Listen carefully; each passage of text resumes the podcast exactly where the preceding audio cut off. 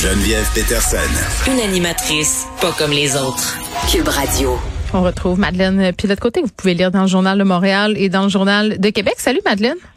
Allô, bonne année, Geneviève. Merci à toi aussi. En début d'émission, euh, je me demandais qu'est-ce qu'on pourrait souhaiter euh, pour 2022. Euh, puis je disais le sens du civisme, peut-être plus d'empathie, la politesse. T'as écrit là-dessus, toi, ce matin.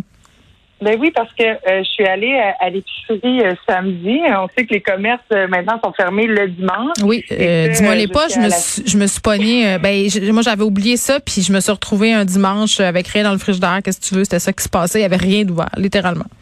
Ben c'est ça, mais tant mieux pour euh, les livraisons hein, des restaurants. Au moins, on peut euh, mhm. euh, se rabattre sur ça, mais quand même que les commerces soient fermés le dimanche, ben ça crée quand même un plus gros achalandage les jours de semaine, puis particulièrement le samedi. Ben, en fait, c'est ce que j'ai remarqué là, quand j'ai voulu aller à l'épicerie je suis rentrée dans le commerce, puis avant de passer, passer les tourniquets là, pour vraiment faire ses emplettes, et il y avait une file de 15 personnes juste pour comme entrer dans le magasin, recevoir un panier. Et j'ai eu, euh, euh, j'ai, en fait, j'ai observé la jeune fille qui distribuait les paniers aux gens qui avaient fait la file. Et Seigneur que les gens sont impolis. Je voyais des gens quasiment y arracher le panier d'un main. Elle a conservé sa bonne humeur. On est à bout. On est à bout, Madeleine. Tu comprends qu'on n'en peut plus là, par exemple. Ça, ça, ça, il faut, l'admettre. Je pense que je parlais avec Elsie et Marc-André du point de presse du 30 euh, décembre. Euh, on a franchi le Rubicon. Là. Moi, j'ai senti l'indice plus capable là, de grimper dans le tapis. Ah non, on est toutes, toutes, toutes plus capables, ça c'est certain. Là. Juste, je regardais les nouvelles en fin de semaine. C'est les mêmes nouvelles qu'il y a un an. On dirait que c'est l'année ben, de la marmotte. Là. Non, mais ça ça, ça pas de sens. Le retour du couvre-feu, tout mm. ça, c'est très dur pour le moral. Ça qu'on comprend qu'on peut être plus irritable, mais euh, c'est nécessaire. C'est vraiment important de se rappeler qu'il euh, faut pas rejeter ça sur les commis, les caissières, euh, les, les, employés des commerces de détail, parce que euh, ces gens-là nous sont essentiels. Puis c'est vraiment, comment dire, j'ai eu des témoignages moi de, de, de, gens qui travaillent dans des librairies. J'ai eu des témoignages de gens qui travaillent en épicerie aussi. Mm. À quel point ils observent une montée de cette ben, clairement, les gens se vengent, entre guillemets, sur eux autres. C'est épouvantable. Puis j'ai envie de te dire euh, que moi, à l'épicerie près de chez nous, majoritairement, là, les gens qui y travaillent, ce sont des jeunes. C'est la pénurie de main-d'œuvre. Euh, des, des, jeunes comme j'ai jamais vu, Madeleine. Là. Je veux dire, je comprends, là, 16, 17, 18 ans, on a tous vu ça à l'épicerie, là, mais là, euh, parfois, là, ils ont l'air d'avoir 14, 15 ans. Euh, qu'est-ce que tu veux faire devant un monsieur ou une madame bien pompé un samedi matin parce qu'elle est écœurée d'attendre puis qu'elle t'envoie sur le bonhomme gros comme le bras? Je veux dire, sont pas outillés pour gérer ça. Il y a, y a, y a pas d'agent de sécurité. Là, t'es à l'épicerie. Calme-toi, Réjeanne. Tu vas l'avoir, ton jambon. Ben exact. Tu sais, je veux dire, ils n'ont pas de formation pour euh, gérer les clients problématiques, dans le sens au prix qui sont, euh, au salaire qui sont euh, payés, ça, ça devrait pas être dans leur description de tâche non Attends, ils ont encore la prime là ou ils l'ont parce que ça avait été enlevé en douce la fameuse prime là pour être travailleurs essentiels à l'épicerie.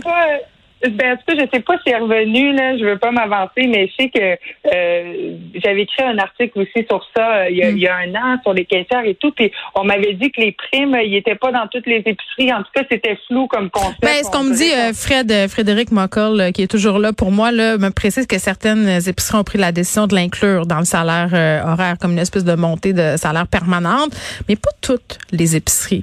Donc, moi, j'aimerais ça savoir qui pour savoir où aller faire, où aller faire mon, mon épicerie, mais, respirons euh, par le nez. Il y a personne qui fait 300 000 par année à scanner des cannes. Là, fait qu'on peut tout de suite se calmer.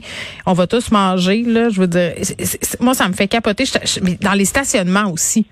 entre nous, là, je veux dire, là, tu parles du défoulage sur le personnel euh, qui travaille en épicerie ou ailleurs. Euh, sur la route, dans les stationnements, je veux dire, les gens ont sauté un boulon, là. Je veux dire, il y a presque des batailles. je veux dire, le monde est C'est débile, là. Il y aura peut-être des accidents écoute, ça n'a vraiment aucun sens. Puis du Xanax dans l'eau, peut-être. Je sais pas.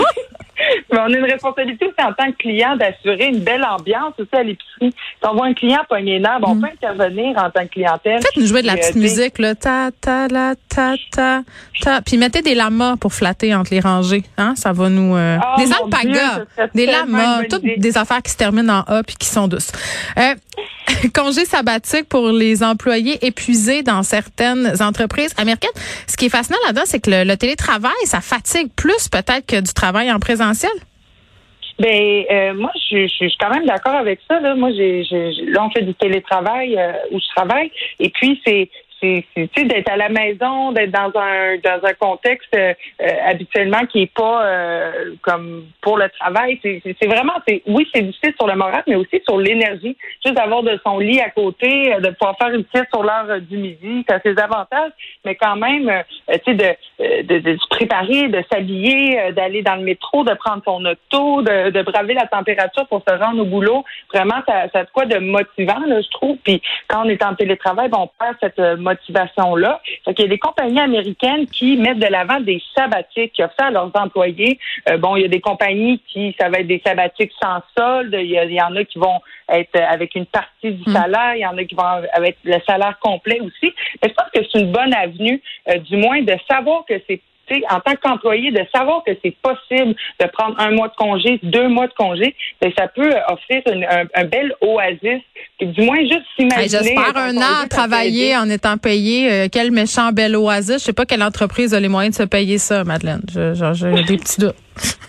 Ben, à voir, mais ça, ça a plusieurs avantages. Hein. Ça peut profiter aussi à, l'employeur. Tu sais, euh, l'employé va revenir, puis il va, ah être, il va être content d'être mm. là, puis dans le sens où il va être reposé. Tu sais, c'est pas en deux semaines euh, dans le temps des fêtes qu'on a vraiment le temps de décrocher, de se reposer, à, euh, tu sais, comme dans de se reposer autant qu'on voudrait puis d'arriver au travail. Bon. je pense que c'est des options qu'on devrait euh, évaluer ici au Québec. Oui, bon, prendre un petit respire par le nez, ça va être... Ah, tu mets une petite musique. OK, on respire. On, on se close ça sur de la méditation transcendantale. Oui, oui. Bye, Madeleine.